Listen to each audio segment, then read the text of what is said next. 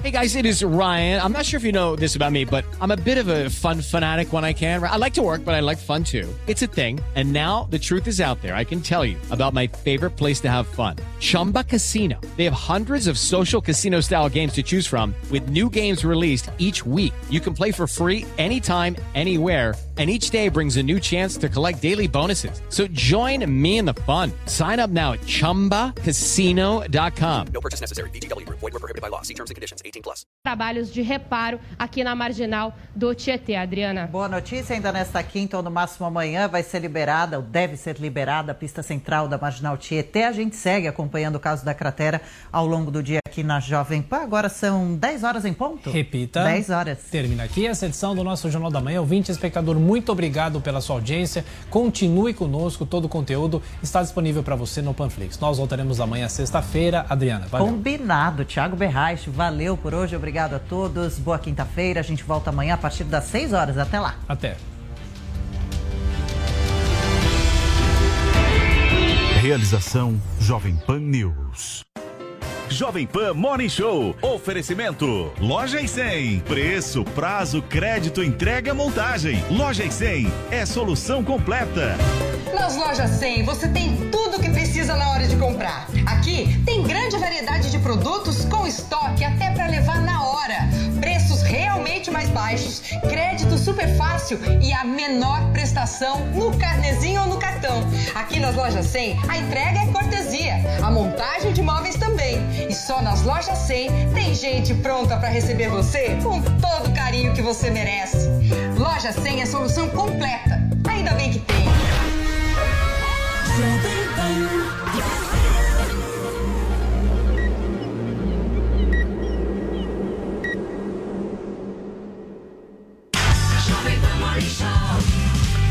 Fala, minha excelência, bom dia, ótima quinta-feira. Começando agora o Morning Show aqui na Jovem Pan News e no programa de hoje a gente debate a regulação da mídia. Em discurso na abertura dos trabalhos no Congresso Nacional nesta quarta-feira, o presidente da República, Jair Bolsonaro, disse que a liberdade de imprensa não pode ser violada.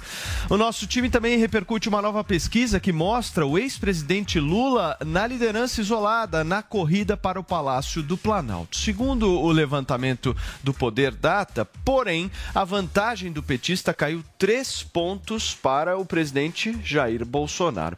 E vai ter polêmica por aqui. O deputado federal apresentou um projeto de lei para exigir passaporte da vacina nas eleições. Qual será a opinião do nosso time? Você vai saber tudo a partir de agora, ao vivo aqui no Morning Show desta quinta-feira, que tem novidades, certo, Vini? Já vamos começar fazendo apresentações por aqui, É isso certo? aí. Afinal de contas, eu sempre acredito na evolução do ser humano. E sim, o Adrilles evoluiu.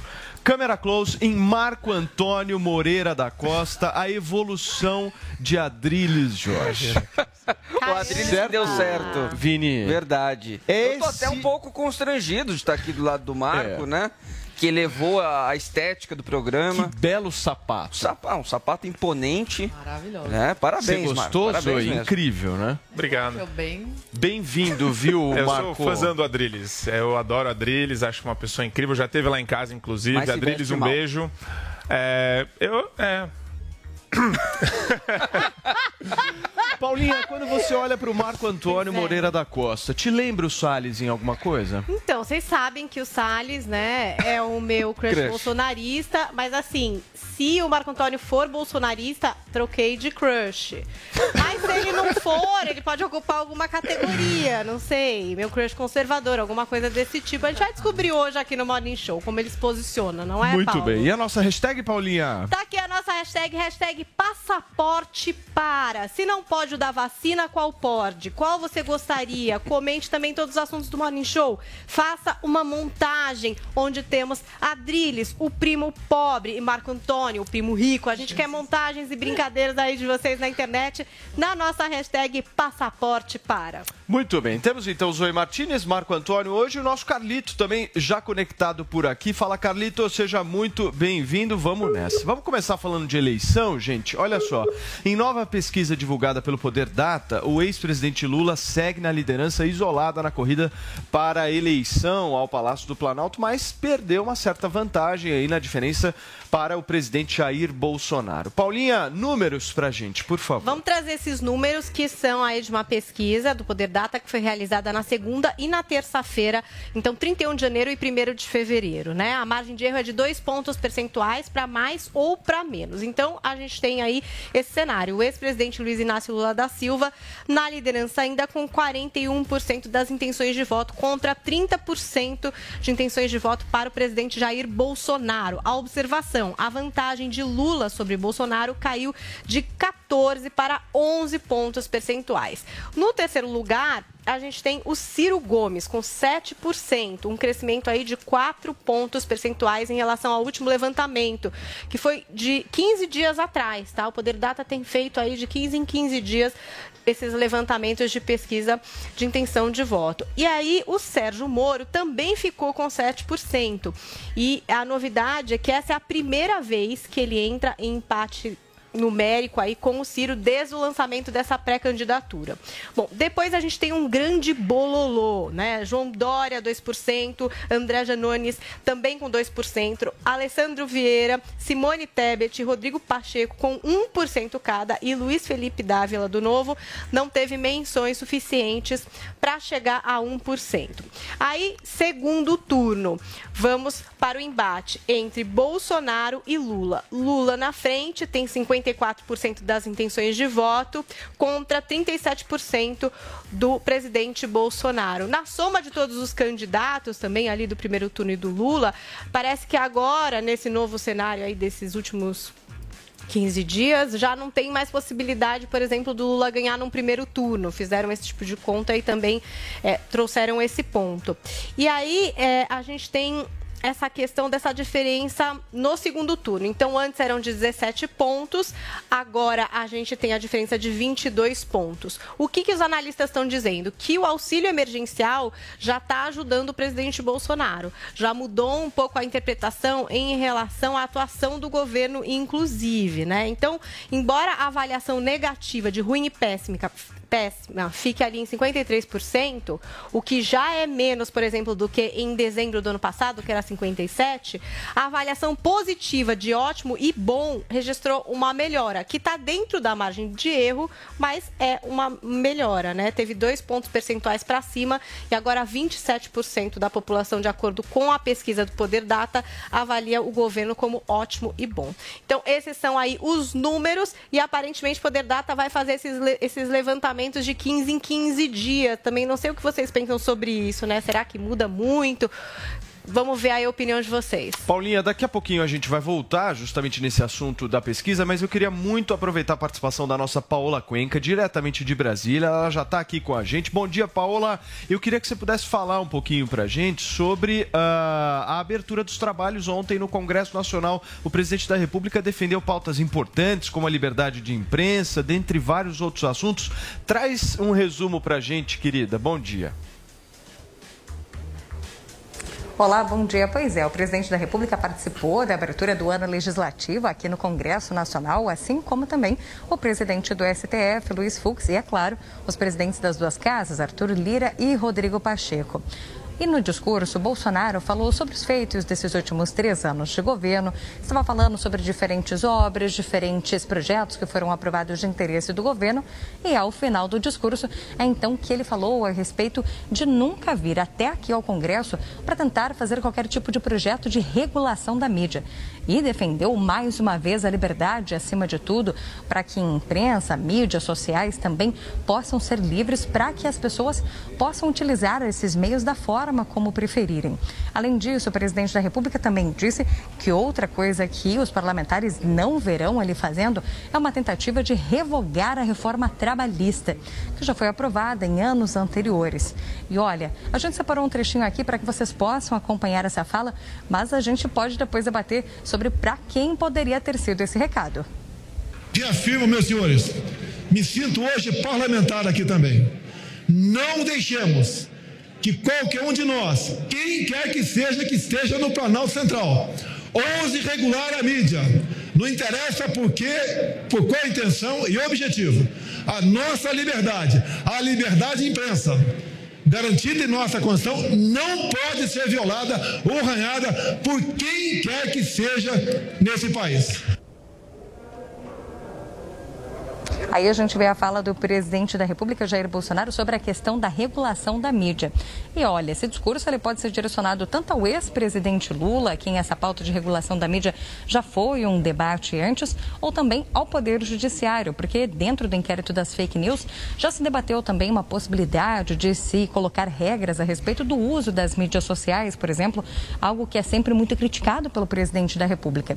E quando a gente fala a respeito do presidente da República, Jair Bolsonaro, dizer que não vai revogar a reforma trabalhista, aí a ligação pode ser até mais fácil de se fazer com o ex-presidente Lula, já que nas últimas semanas, tanto Lula quanto a presidente do Partido dos Trabalhadores, Gleisi Hoffmann, falaram sobre o exemplo que está acontecendo no governo espanhol de revogação de uma reforma trabalhista que também foi feita por lá no país europeu e que seria interessante fazer a mesma coisa aqui no Brasil.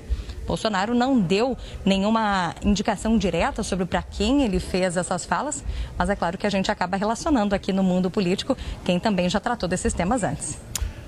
Perfeitamente a nossa Paula Cuenca participando com a gente diretamente aí do Salão Nobre do Congresso Nacional. Para quem nos acompanha por imagem, está vendo aí a posição da Paola com a nossa produção toda aí do jornalismo da Jovem Pan. Obrigado, Paola. Um beijo para você. Qualquer coisa, chama a gente por aqui. Vamos começar a conversar um pouco sobre esse tema. Daqui a pouquinho a gente vai falar sobre as pesquisas que a Paulinha trouxe por aqui, mas eu queria muito ouvir a sua avaliação. Carlito, bom dia para você. Acho que você já está conectado aqui com a gente. Já vejo você por aqui. Eu queria muito uma avaliação sua sobre esse discurso do presidente da República, porque ele foca bastante nessa questão de liberdade, ele joga muitas indiretas ao ex-presidente Luiz Inácio Lula da Silva, e não apenas ele, o Arthur Lira também, quando ele fala que uh, tudo que foi conquistado dentro do Congresso Nacional nesses anos não será perdido, ou seja, uma alusão aí à questão do teto de gastos, da reforma trabalhista. Como é que você viu esse discurso do Bolsonaro? Ah, agora a gente está. Primeiro, bom dia para todo mundo que está ouvindo a gente aqui pela rádio, que está vendo a gente também pela TV. É, a gente precisa primeiro descobrir onde é que foram parar os empregos que seriam gerados em 2017 com a reforma trabalhista e também os empregos que seriam gerados com a reforma da Previdência, porque tanto a reforma trabalhista passou e a reforma da Previdência passaram aí, a gente não teve esse boom de empregos, esse boom econômico que o Brasil supostamente viveria. Atualmente a desculpa é a pandemia. E em 2019, quando não se tinha pandemia, qual que era a desculpa que a gente poderia utilizar para essa situação? O grande problema que o Brasil vive hoje, Paulo, é a falta de articulação política do presidente Bolsonaro, que tentou adotar um discurso que não falaria com o Centrão, sabendo que a política fisiologista do Brasil exige que se converse com a direita, com a esquerda ou com o centro, e a gente vê nesse momento agora ele basicamente dando a chave do cofre para o Centrão. Sobre a questão das mídias, a questão de ele falar de regulamentação da mídia, isso é um discurso basicamente para agradar o eleitorado dele, que não sabe a diferença de censura e regulamentação. A gente pode ver o caso agora da Inglaterra, por exemplo, a partir do escândalo de 2011, envolvendo o magnata Rupert Murdoch, que promoveu grampos ilegais envolvendo vítimas, familiares de vítimas do atentado que aconteceu na Inglaterra em 2005, grampeou políticos, grampeou policiais para poder obter informações ali privilegiadas e ter furos de informação. Resultado, teve de fechar o jornal, que fazia parte do News Corp, jornal mais de 100 anos na Inglaterra, que era o, o News of the World, e precisou fechar por causa dessa situação. Os Estados Unidos também, que muito se fala do país da liberdade, a terra das oportunidades, lá também tem a FCC, que é a Federal Commission Communication, que regula ali, por exemplo, que uma, uma, uma mesma empresa não pode, em uma cidade um estado, ter o um meio de comunicação na rádio e o um meio de comunicação na TV. E o motivo é bem simples, a gente evitar que aconteçam oligarquias. Mas a gente vai falar mais sobre isso aqui pela manhã, eu vou dar a oportunidade dos colegas falarem aí também. Muito bem. Zoe Martinez, reforma trabalhista e regulação da mídia.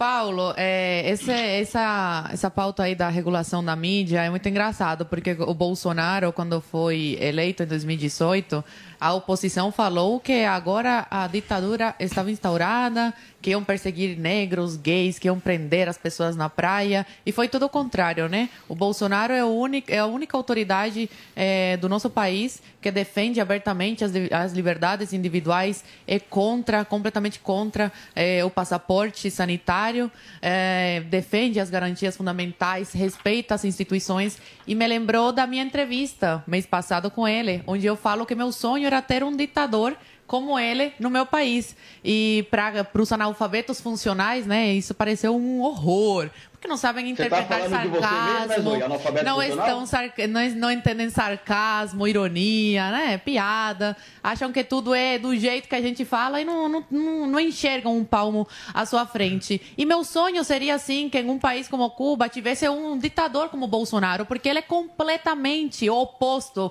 de um ditador. Def- Por mais que a mídia ataque ele, ele defende que a mídia tem que ter a liberdade de né, colocar aí o, que- o que bem entenderem, por mais que sejam militantes. E é isso que um presidente da República deve fazer: respeitar as institu- instituições como ele vem respeitando, mas fazendo as críticas pontuais que tem que ser criticado sim, por exemplo, as arbitrariedades do STF, né, que esse sim violam os direitos e garantias fundamentais das pessoas, prendendo pelo simples fato de expressarem a sua opinião. Ô Marco, o Carlito, na fala dele, eh, me chamou a atenção essa sua fala, Carlito, que você queria que tivesse resultado já em 2019 da reforma trabalhista. É isso, né? Porque por conta da pandemia, enfim, aí o argumento seria, olha, não deu para ter o resultado por conta de toda a questão envolvendo a Covid-19. A pergunta que eu passo para você, Marco, é a seguinte: dava tempo de ter resultado da reforma trabalhista apenas em 2019? Paulo, é, o resultado existiu. A questão é que o Carlito ele está deixando de analisar né, a situação do ponto de vista da manutenção de empregos que a reforma trabalhista é, obteve como resultado, como fim. Então, é, não é só. é, não existe. não- só, só, só um segundinho, é, Carlito. É um prazer estar debatendo com você.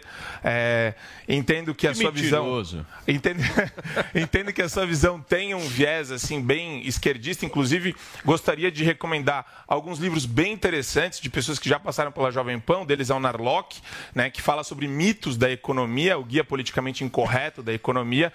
E, e, e não tem varinha mágica aqui. Quem gera emprego, quem gera desenvolvimento econômico é a iniciativa privada. Quanto menos problema você colocar na relação entre empregado e empregador, maior é a chance de você desenvolver né, a relação de emprego entre as pessoas, a livre contratação entre as pessoas. Isso é básico, assim, isso é Economics 101. Basicão. Então, é, não adianta essa ideia de um Estado interventor ou um Estado que se coloca no meio da relação contratual. O fluxo migratório de pessoas que procuram melhores oportunidades de vida é sempre de países que têm maior regulação no âmbito do emprego para países que têm menos regulação no âmbito empregatício. Né? Isso daí você pode ver pelo mundo, não é só Brasil e Estados Unidos. O mundo inteiro funciona dessa forma, porque são países mais prósperos e que permitem que você seja contratado com menor burocracia possível. Por que você acha que os brasileiros vão em massa para os Estados Unidos, né? Procurar emprego. Exatamente. Mas ele Então- não vai entender. Ontem eu vi no Twitter que se declarou socialista. O Carlito? Socialista, Carlito? Imagina, eu olho Ah, até falei pra do meu lado, falei Paulinha, ele falou que não é comunista, ele é socialista. Aqui rapidinho, Paulo. Fala, Carlito. A Zoe, a Zoe, a Zoe cubana do Bolsonaro Martinez, ela, ela falou ontem que eu era especialista, ironizando aqui com o Paulo. Com, com o Paulo, não, perdão, com o Sabará, e eu sou mesmo especialista, Zoe. Eu tenho um livro escrito chamado Falando de Política Sem Politiquês. Olha, um que ele é fala esse best-seller livro. no Brasil e na Espanha. Só que o seu hábito de leitura fica claro aqui. Até o Felipe que Neto eu- escreveu um livro, minha gente. Hoje em dia qualquer um escreve livros. Meu O que livro esperar de é uma pessoa que se declara socialista? Dá pra levar a sério? Não dá. foco do que fala aqui, porque hoje eu começo até a duvidar se realmente você estuda direito. Porque você fala tanto da Constituição. Não, o estudante de direito é você. O estudante, a cada palavra que ele fala, Marco, eu vou te explicar como é que funciona aqui no programa. Cada palavra que ele fala, ele fala, eu sou estudante de direito. Não, não vou dar a minha opinião, eu sou estudante de direito, vou só ler a, a lei. É isso que Mas ele eu faz. posso, posso fazer aqui uma Peraí, declaração? Peraí, peraí, Temos um peraí. professor de direito, Peraí, não? peraí, peraí, que vocês estão, vocês são muito professor aqui, né? Nossa, e De- todo nossa, mundo fez o cara direito, pega a a Zoe, o Marco Constituição, Antônio é a professor, outra tá o outro fez direito, estudando, eu não fiz outra é pós-graduada em Harvard. É Peraí, um É, minuto. tá difícil. Espera só um minuto. Carlito, você estava falando, eu vou deixar você concluir, só vou pedir para que a gente evite o máximo possível de interrupção, porque senão corta o áudio do Carlito. Vai lá. Vamos lá. A semana passada eu falei sobre a questão de Cuba e Zoe Martins ficou magoada e eu não toquei mais nesse assunto, porque aparentemente ela tem um drama familiar pessoal com a relação de Cuba. Então, apesar de ser historiador, cientista político, estudante de direito e jornalismo, Zoe, porque diferente de você que fala um monte de baboseira aqui, eu fui estudar, como o professor Marcos também que está aí, que é mestre, é doutor, ele foi estudar também. Eu até agradeço hoje ter um técnico aqui para a gente elevar o nível do debate. Você foi zombar ontem quando eu falei, você pode rir, Zoe. Você pode rir, não tem problema. Você foi zombar ontem de mim aqui porque eu disse que eu sou aluno do curso de Direito. Talvez para você, como representante da elite brasileira, já que a sua cara de pobrezinha mostra como você é sofrida, talvez não tenha relevância para você, o nordestino, pobre. Talvez não tenha relevância cara de pra sofrida. você. Desculpa, meu filho, eu trabalhei muito falar, ou você vai ficar para me falando superar na aí o vida. tempo todo também? Vamos lá, para concluir, Carlito. trabalho. Vamos lá, vamos lá. Para crescer na vida. Tá? Se você, que semana passada você deu o seu showzinho que não venha falar de Cuba, tá? Minha família, Claro, meu pai, você, eu tô você fica porque- zombando, showzinho, showzinho da Peraí, você, peraí, peraí, peraí, peraí, eu Zoe, vou, direito, eu vou passar. direito. Zoe, peraí, peraí. Eu vou, eu vou passar, eu vou passar a palavra para você. Vamos só concluir o raciocínio aqui, Carlito, mas bem objetivo, porque eu quero falar de pesquisa. Vamos lá. Se pra você não tem relevância uma pessoa que é pobre, que diferente de você não vive de berço de ouro, tá? Estudei escola pública. Eu nasci em berço de ouro, Carlito. Vai procurar. Meu, meu filho, meu filho, eu estudei a minha vida inteira aqui no Brasil, na escola pública. Me sustento desde os 17 anos, mas eu não vou entrar em peraí, questão peraí, pessoal aqui, peraí, porque peraí. nada interessa Turma, ao público isso. Deixa eu girar o assunto aqui. Chega, chega, chega, Zoe. Beleza. Turma, olha só. Vamos girar o assunto. Paulinha, no clima lá em cima, a gente fala agora de pesquisa. Eu vou trazer uns números para ver se o pessoal esfria, né? Porque número é uma coisa um pouco chata, eu acho, porque sou de humanas. Mas vamos lá. É, os principais números aí dessa pesquisa, eu já trouxe o detalhamento aqui no começo do Morning Show, mas tem essa questão aí dessa diferença, essa vantagem do Lula sobre o Bolsonaro cair de 14 para 11 pontos percentuais. Então, num primeiro turno, o ex-presidente Luiz Inácio Lula da Silva seguiria na liderança com 41%, de acordo com os dados do Poder Data, e é, o Jair Bolsonaro com 30%. A gente trouxe um detalhamento também em relação aos outros posicionamentos, mas só vou trazer também o segundo turno, porque eu acho que vocês já estão prontos aí para comentar. Então, nesse segundo turno simulado, com a disputa de Bolsonaro e Lula, o Lula sai na frente, tem 54% das intenções de voto contra 37% do atual presidente. E aquela história também do auxílio emergencial já está refletindo um pouco nessa pesquisa e, apesar de dentro da margem de erro, já trazer uma diferença em relação à intenção de voto ao presidente Jair Bolsonaro. Muito bem. Marco, o que, que você achou dessa pesquisa, esse crescimento do Bolsonaro? E tem um outro crescimento que vale Do a pena a Ciro. gente destacar, que é o do Ciro. Subiu 4 pontos. E o PDT entende, Paulo, que esse crescimento do Ciro tem a ver com os ataques eh, recorrentes dele ao próprio É. Sérgio Moro.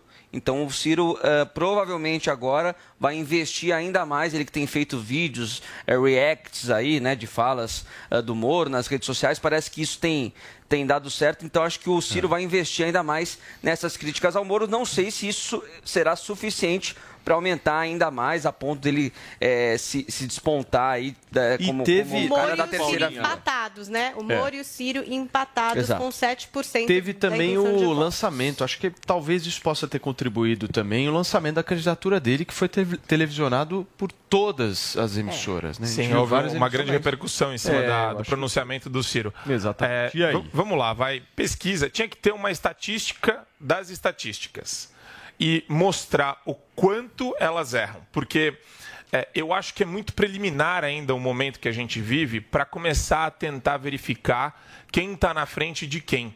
Esses números eles são tão fluidos que eu entendo que essa, esse tipo de pesquisa né, é, serve só como instrumento para o pessoal do PT, no caso, né, e para quem for fazer algum tipo de parceria com o PT, para, de alguma forma, ganhar força, ganhar algum tipo de é, é, relacionamento para falar, olha, esse candidato é viável, né? O Lula é um candidato viável de alguma forma. Então, é, eu acho complicado porque sempre que a gente olha para trás, Paulo, e a gente pega, por exemplo, estatísticas anteriores a outras eleições, você percebe que existe aí é, uma um- um- uma aproximação do resultado final muito perto do fim. E que não tem absolutamente nada a ver com o panorama atual. Então, mais difícil ainda do que isso é dar algum tipo de nexo de causalidade para quem está crescendo ou descendo agora. Então, por exemplo, para mim é muito difícil acreditar, apesar do Carlito estar aí ouvindo a gente, que tem alguém que vote no PT ainda. Para mim tem um caráter um pouco masoquista alguém que vota no PT. Por quê? Porque foi aí conflagrado o maior escândalo de corrupção da história do mundo ocidental.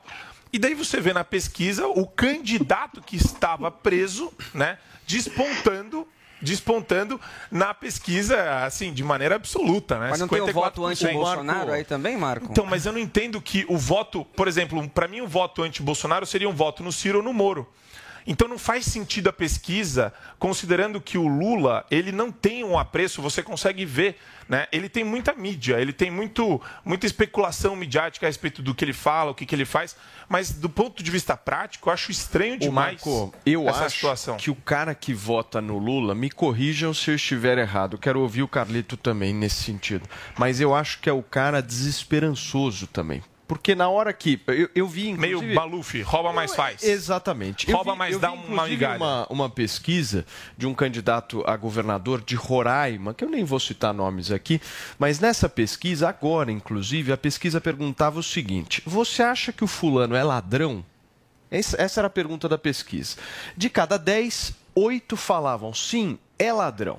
Aí ele fez uma outra, uma outra pergunta dentro dessa pesquisa questionando o seguinte: vocês oito que disseram que esse cara é ladrão, você votaria nele? Dos oito, quatro responderam que sim. O que quer dizer isso? É o cara desesperançoso, é o cara que fala, pô, mas essa questão, essa corrupção tá aí com todo mundo. Dane-se em quem que eu vou votar. Infelizmente. E, é tô esse, e essa é a estratégia do PT, viu, Paulo? Porque eles fazem uma espécie de equivalência moral entre discursos do Bolsonaro e ações né, que foram aí provadas, conflagradas do Partido dos Trabalhadores. Não é só Lula que eu estou falando aqui, pessoal. Eu estou falando de presidente de fundo de pensão, presidente de fundos estatais, presidentes de empresas estatais. Um monte de gente foi presa durante esse, esse, esse período por escândalos de corrupção. Então, é, é, vai muito além do Lula. Né? É uma estrutura que antes o Gilmar Mendes chamava de cleptocracia, que é exatamente isso, um governo para roubar, para saquear o Estado. Mas O- essa pauta Fala, anticorrupção que o Bolsonaro assumiu bem quando ele foi eleito, ele já desgastou agora, É, né? deu Com uma toda essa patinada. confusão aí. É, entre os candidatos que se colocam, vocês acham que tem alguém que poderia, de fato, é o Moro, por exemplo? essa? Janones. Não Eu sei. gostei desse Janones. Janones sempre aparece ali com os seus 2%, né? Tá empatado com o Dória. É que nem o Emael, né? Aquele cara que sempre aparece para fazer uma bravata e não, não decola. Para mim, o Moro e Ciro também são, são a mesma. Na verdade, são dois esquerdistas, né? O Moro é centro-esquerda. Moro? mas- Não, ah, não, não vem você também, Marco. Eu também acho, eu compartilho. Não, não é possível. Pronto, Paulinha, possível. tá, respondida Gente aquela sua céu. dúvida. É um cara bonito, bolsonarista. Foi a primeira coisa que eu perguntei pra ele. qual Não, não. Não, é que eu sou de direita. O que acontece? Uma pessoa que se identifica como alguém liberal, escuta alguém falando, Não, eu sou de direita, mas não defende né, questões relacionadas a princípios e valores que os liberais defendem, eu não posso fazer outra coisa Mas ele senão não é de esquerda, Marco. Oi? O Moro, Moro de, o que, não que é, o Moro defende esquerda, em relação ao socialismo? O Moro, do- o- ah, tem a questão do Vocês porte de arma, tem a questão Ah, então se relacionada... você não defende o porte de arma, você naturalmente é Porque socialista, pô. existem Ele é valores... socialista. Moro prendeu o Meu, Lula. não, não, Paulo, não, sempre não é. esquerda, Não, não, é aquela esquerda meio eufemística, assim, meio democrática, que o pessoal lá. Tem- é, é, é uma esquerda. Igual Dória, né? Igual Dória. Dória é esquerda. Ah, não é todo mundo é O Dória é. Só o Então Bolsonaro só é o de direita. Bolsonaro é de direita. Hoje, a- Só. como no discurso O dele resto, de abertura do Congresso, é o único que defende a liberdade, assim, de maneira é, incondicional. É, foi o que tá aí, né? Ninguém defende a liberdade de maneira incondicional. O Dória fez o lockdown em São Paulo e está toda hora, de alguma forma, trazendo Ela alguma nova vacina, arbitrariedade. né? Agora ele vai levar os pais para o conselho tutelar. Quer dizer, Paulinha Azui gostou muito do Marco Antônio. Me identifiquei bastante. Pô, mas o Bolsonaro defende a liberdade de imprensa e vive atacando a imprensa, vive em pé de guerra com a imprensa. Mas é Ele diferente de regular. né? Os, rela- Mas os relatórios, todos os relatórios falou, né, internacionais irregular. mostram que ele é o responsável pelo- Uma pela é maioria dos criticar, outra ataques. coisa é fechar o veículo de comunicação Mas quem fechou o veículo de comunicação como no Brasil? Lula quer. Não, tô falando como o Lula quer, que falou que vai fechou. regular. Mas- mas se o Lula pegar o- falou que é. vai regular. Deus, tá muito engraçado hoje aqui, desculpa, amigos, mas. Carlito todo tá respeito- Fala, Carlito. A gente tá engraçado todo dia aqui debatendo com você. Tá muito engraçado. Primeiro, eu queria retirar a questão do debate técnico com o Marcos. Ele até pode ser técnico fora daqui, mas aqui tá claro que ele não vai adotar uma postura técnica. Ele vai ser mais um cabo eleitoral do mito. Vamos voltar aqui pra pauta para eu dar minha opinião sobre a pesquisa. Melhor do mito né? do que do Essa, ladrão. essa Como margem, Lula, né? essa, essa margem, essa margem de o cara citou Leandro Narlock, o cara que apagou os tweets que eu provei que ele tava mentindo. Não, não fala do Narlock, não, que o Narlock é nosso amigo? Cara, Narlock é super respeitado. Mas a internet, o print é eterno, né? Então vamos voltar para a pesquisa. A questão da pesquisa é bem simples. A pesquisa tem uma margem de erro e eu acredito que dentro da margem de erro está variando correto. Algumas apontam ali uma margem de 2 para mais ou para menos, outras apontam 3 para mais ou 3 para menos. Eu acho que esse cenário aí é o cenário mais ou menos que a gente está tendo nessa oscilação entre pesquisas para mais ou para menos. Agora, como a área do, do Marcos talvez não seja a política, é, a gente sabe que para um político vencer a eleição ele precisa de votos. E alguns dos maiores colégios eleitorais do Brasil estão no Nordeste. E no Nordeste a gente tem governadores ligados à esquerda. Na Bahia, aqui em Sergipe, que apesar do governador ser do PSD, a vice é do PT. A gente tem governadores ligados à esquerda no Pernambuco. A gente tem governadores ligados à esquerda no Rio Grande do Norte e no Ceará. E nas últimas eleições, professor, a gente teve aqui eleitos no Nordeste somente políticos de esquerda. Se você pegar 2014 e 2018, só políticos de esquerda. O único estado que o PT não ganhou foi o Ceará em 2018. Então, ao invés de ficar com essa cleptocracia do conhecimento, né? Achar que vocês aí são os detentores do saber, o, o eu mestre, a gente deveria só pegar os números. O Nordeste tem 40 milhões de eleitores. O Brasil tem 147 milhões, segundo o último dado de 2020. Então, para discutir opinião por opinião, eu acho que eu, eu acho que não deveria nem ter trocado o Sabará pelo Marcos. Poderia deixar o Sabará aí, que ia ficar do mesmo jeito. Poxa, fiquei triste agora, O Carlito. único técnico é o Carlito. Ó, mas ó, eu vou, eu vou fazer só um ponto aqui pro Carlito, que é Você é interessante. café com leite, isso aí. Eu nem vou falar de você, você é café com uma, leite. uma reflexão É, interessante. não me acha Você mais tá que sou. preenchendo a Não é cota você, da meu filho. Vo- Você tem quantos anos mesmo? Porque parece uma criança debatendo, sinceramente. vai peraí, lado meu, pessoal. peraí, vamos voltar pra- deixa eu só e o um pensamento do Peraí. outro. Acha que o único técnico é Este ele. programa ainda não é o Casos de Família. Nós temos que comentar notícias aqui e é isso que eu quero ouvir. Marco. É, tem um ponto, Carlito, que é interessante na sua fala, que é a mentalidade estatizante, né, de- dependente do Estado. E, infelizmente, no Nordeste, né, é, apesar de existirem muitos liberais lá, de fato, você tem razão. né, Existe um vínculo muito forte entre as agruras que o cidadão vive e a ideia de que só o Estado pode salvá-lo disso, só o Estado pode alforreá-lo disso. E eu concordo com você. A gente tem que quebrar essa corrente, quebrar esse elo desse ponto é, a respeito dessa questão. E tem outro ponto também que é importante que você está colocando aí de equilíbrio político. É, uma reforma política é, justa envolveria o que, Carlito? Envolveria uma representação de fato proporcional no Congresso Nacional na Câmara Baixa. E a gente é subrepresentado hoje no estado de São Paulo. A gente tem 70 deputados. A gente Que é o deveria número ter máximo. E como é que você acha que é? proporcional. É máximo calma lá, calma lá. Carlito, calma lá. Calma lá, estou falando de uma reforma, né, uma emenda à Constituição, uma proposta de emenda à Constituição. Para mudar o quê? A gente deveria Botar ter pelo, deputados. pelo menos uns 130 deputados. Entendeu? Por quê? Porque a gente tem 50 milhões de pessoas aqui no estado de São Paulo. Para ser proporcional e equivalente ao tamanho do Brasil, a gente teria que ter uma representação maior na Câmara Baixa. E, de fato, a gente fica sujeito a parlamentares federais que fazem maioria no Congresso Nacional, tanto só você vê os presidentes do Congresso Nacional, quem foi, né? nortistas e nordestinos, na sua grande maioria. E, infelizmente, essa reforma nunca, eu acho que nunca virá. Mas você tem razão. O grande desafio do Brasil é quebrar a mentalidade estatizante do pessoal do Norte e Nordeste. Zoe. Olha, falando, eu não tive a oportunidade ainda eh, de falar sobre a pesquisa. É, eu queria ver a popularidade do Lula na rua, como mostram né, essas pesquisas. E outra coisa, é muito cedo para a gente discutir sobre esse tema. Estamos em fevereiro, muita coisa ainda vai mudar. Ainda a campanha nem começou oficialmente. E assim como em 2018, lógico vai Dória vai acontecer a mesma coisa aqui. Porque em 2018 o, Lula, o Bolsonaro perdia Total. E aí, duas semanas antes da, da eleição, mudou completamente o cenário. Então, é- é- eu, eu acredito que é um, é um assunto muito batido é, para se discutir tão cedo. Assim. E o Dória, hein?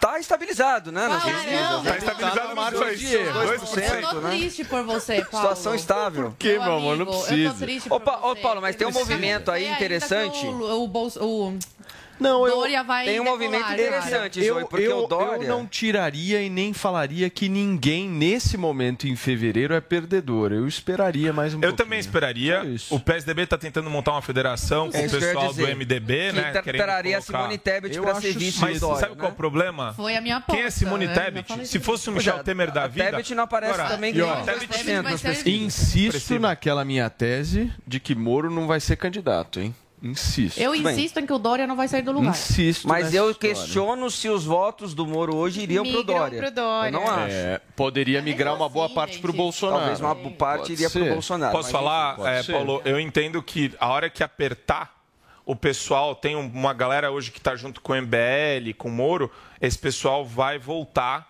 pro Bolsonaro, é, porque não adianta, vai estar exposto, vai ser um debate entre um ex-presidiário e o Bolsonaro. E o Moro? Porque o Moro estagnou, né? Não empolga. Deu, deu uma, deu uma estagnada, porque na pesquisa, o Carlito, ele oscila negativamente. Como é que você vê isso? A gente falou sobre isso aqui na semana passada, sobre a participação dele no Flow, onde a gente disse que quem pensou em voltar no Moro e começou a ver as participações dele em programas de TV, em podcasts, começaram a perceber que você não consegue resolver tudo com frase pronta. Você tem que ter um projeto, que é algo que eles dizem que tem, mas não tem. Então, quando o Moro começa a falar de questões complexas, aí a gente entende que ele realmente não entende e isso não agrada ao público que está ali indeciso. A pesquisa, eu não sei se a gente conseguiu ver nos dados aí, mas tem também o percentual de pessoas que estão indecisas ou que vão votar branco ou nulo, e esse dado é relevante porque na última eleição de 2018, a gente teve no primeiro turno 33 milhões de brasileiros votando branco ou nulo ou se abstendo, e no segundo turno, mais de 40 milhões de brasileiros, que 44, se não me engano, que se abstiveram do voto ou que não, que votaram branco ou nulo. Então ainda tem essa votação aí que precisa ser, ser estudada também. E sobre a questão do que o Marcos, o, o- Marcos falou aí, sobre a, ou foi o Paulo, não me recordo agora, sobre que não daria ninguém como derrotado ainda agora, ou perdedor, a gente precisa lembrar que em Bolsonaro, em 2018, no início do ano, aparecia ali com algumas pesquisas 8, 11, 14 pontos percentuais e começou a decolar ali, a gente foi vendo alguns meses para frente. Mas eu acredito que o cenário vai ser esse Então, mesmo, viu, Paulo? Mas, o Carlito, eu acho que tem uma, eu tenho, eu acho que tem uma diferença importante aí. O Bolsonaro, eh, em 2018, aí- ainda era um candidato desconhecido para muita gente. Né? Apesar dele já estar aparecendo na mídia há, há algum tempo, ele era um fato novo na política, ainda mais se lançando para presidente. Esses candidatos que nós temos vendo agora, todo mundo já conhece: o Lula, o Moro, o Dória, o Ciro, todo mundo já sabe. Então, eu não acho que nenhum desses tenha esse potencial como o Bolsonaro teve em 2018 O Vini, de crescer tanto. E tem, só pra gente fechar esse assunto, acho que uma outra eh, análise importante, que é o seguinte. O seu Lula, Carlito, à esquerda... seu Lula é tá, ótimo. ó, O Sabará disse que é o Boulos. Você disse Me- que é o Lula. É, não, mas enfim, não sei. É tudo a mesma Mas coisa. eu É acho. a mesma coisa, Carlito. Ô, Carlitão, Aqui é assim. Carlito, você Pega é um um, analista. Eu acho que você vai concordar comigo. Os caras de esquerda estão de salto alto, hein, meu amigo? Estão de salto alto. Já falando que Bolsonaro tá morto, que não sei o quê, que já morreu. Eu acho que tá muito salto alto. Seu Luiz Inácio Lula da Silva tá escolhendo ministro, meu. Você tá louco? Isso é autoconfiança, o cara. O que você acha? Então, isso é algo realmente preocupante, tanto que a cúpula mais veterana do PT ali, formada pela Grace e outras pessoas ligadas ao próprio partido, já estavam nesse clima inclusive publicamente. E aí o Lula foi, deu uma freada neles, porque o Lula é um dinossauro da política. O Lula, para quem não lembra, perdeu a eleição em 89, perdeu a eleição em 94, perdeu a eleição em 98 e somente depois ali da carta ao povo brasileiro e a sinalização que ele fez aos empresários com a, a aproximação do Zé de Alencar, é que ele conseguiu tirar aquela imagem do Lula radical, que iria né, tornar o Brasil um país comunista, que essa história que o Brasil vai virar comunista é desde 37, né? Vídeo que aconteceu É, na com o plano Põe. risada, né? né, É desde sobre isso. E olha 37. como tá. Então, o que eu acho, o que eu acho que vai acontecer, na verdade, é a gente vê agora uma mudança de discurso, sim, Paulo, da- das pessoas mais próximas ao PT ali, porque esse clima de já ganhou incomoda até o eleitorado. Porque parece, para quem vai votar, que eles estão baixando a guarda e que agora deixar e passar, deixar e fazer, que o tempo vai fazer tudo sozinho. E não é bem assim. Muito bem. Olha, gente, por falar em eleições, olha só essa. O deputado federal Alexandre Frota, grande amigo de Zoe Martinez, apresentou um projeto de lei para exigir passaporte da vacina nas eleições deste ano. O destaque é da Carolina Belli. O PL 27/2022, de autoria do deputado federal Alexandre Frota, do PSDB, propõe que nas eleições deste ano só brasileiros vacinados possam votar. O texto pede a obrigatoriedade da apresentação de comprovante de vacinação da Covid para os eleitores, com todas as doses devidamente aplicadas. O projeto prevê exceção para quem apresentar atestado médico de contraindicação. Segundo o deputado, a imunização contra a Covid protege todos em uma comunidade e diminui o risco de contágio. Ele argumenta que não faz sentido ser antivacina e destaca que os imunizantes foram adquiridos pelo governo em número suficiente para toda a população. Muito bem, tá aí a proposta, o projeto que o Alexandre Frota quer implementar. Vocês acham que isso pode acontecer, Paulinha? Passaporte da vacina nas eleições? Aí o Bolsonaro perdeu. Ou não? Eu acho que nem. Não eu acho que não, pode acontecer, gente. Eu acho que não Eu tem como não. você é, furtar o direito da pessoa de exercer o voto, mesmo porque a pessoa pode ir de máscara, né? E, e é isso. Como é? protocolos, Eu acho né? que não faz o menor Distanciamento, máscara, a álcool eleição gel. municipal, Que que, que a acha, pandemia estava no auge, a eleição não foi cancelada, foi todo mundo votar. Eu fui mesária e eu estava com corona na época e não sabia, descobri dois dias depois.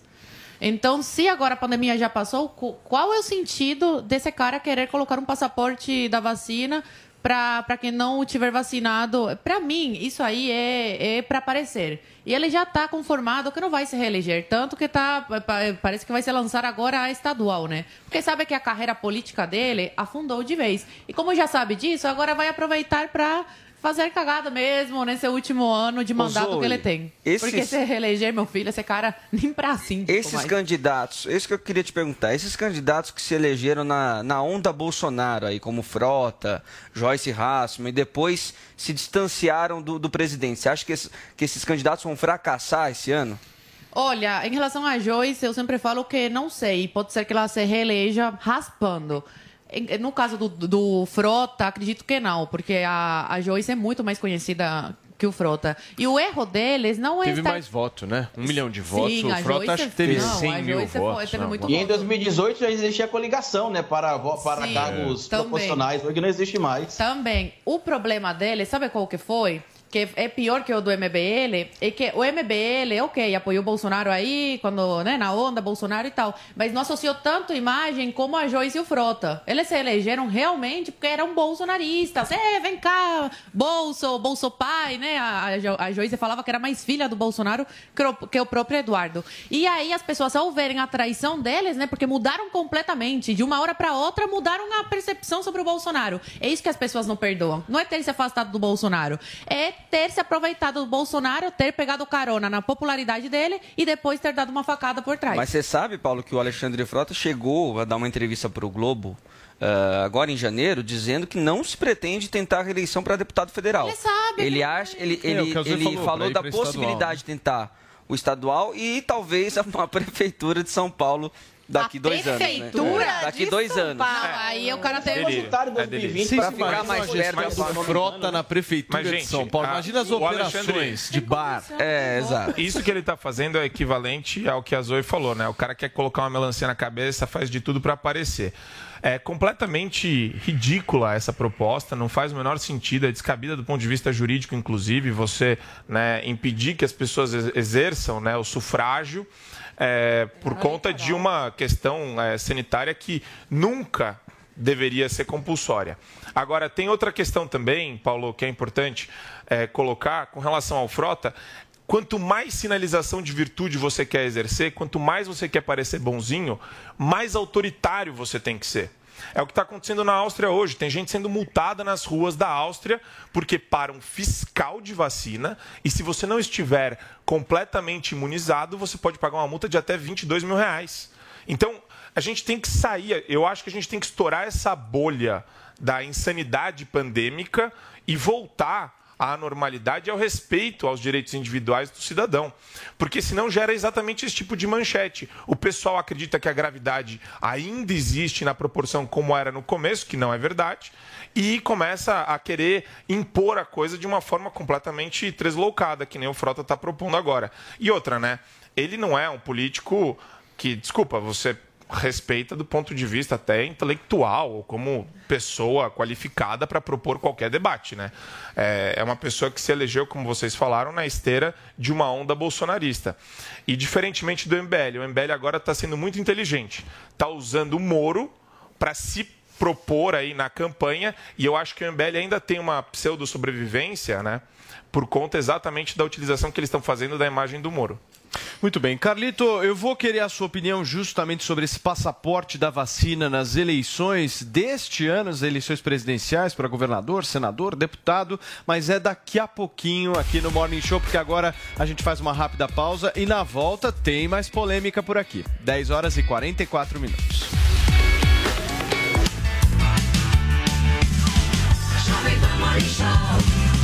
O Tigo 7 Pro da Caoa Sherry está desafiando os melhores SUVs do mundo. Com motor 1.6 turbo e 187 cavalos, ele oferece o que existe de mais tecnológico em segurança, conforto, performance e conectividade. Tigo 7 Pro, feito para quem conhece, sabe o que quer, mas deseja mais, muito mais. Acesse d21motors.com.br barra ofertas e consulte condições. No trânsito, sua responsabilidade salva vidas. Jovem Pan Morning Show.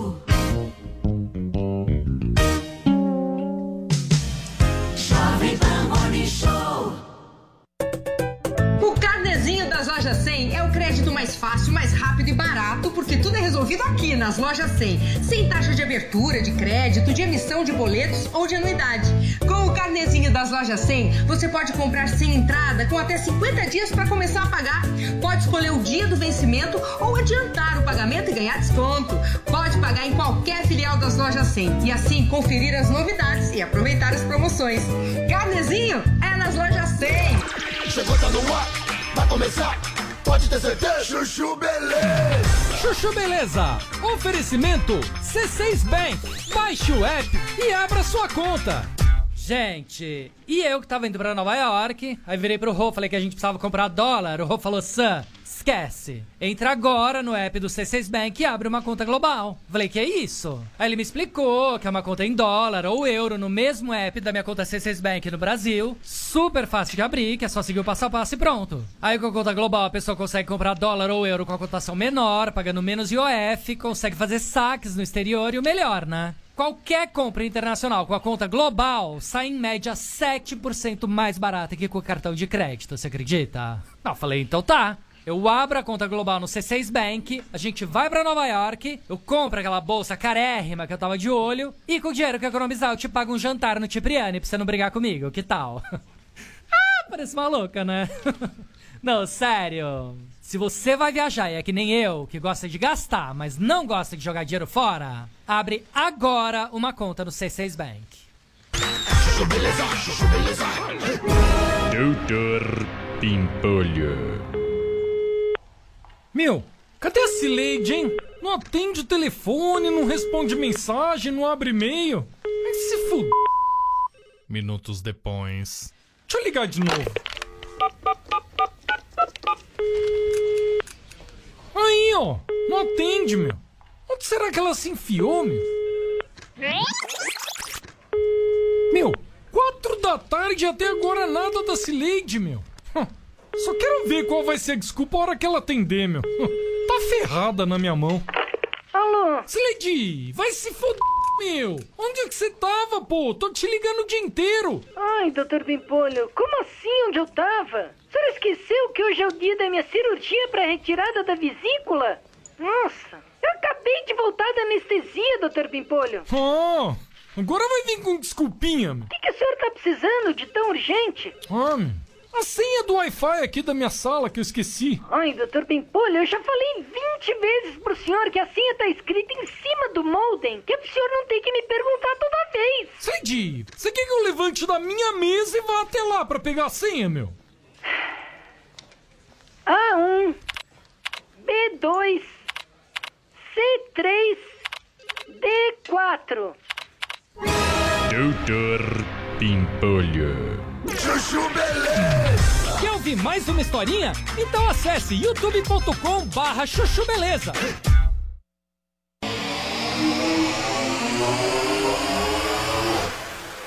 Carlito, eu tô falando aqui da, da prerrogativa que o cidadão tem de não se submeter, de não se sujeitar a uma medida compulsória, tá?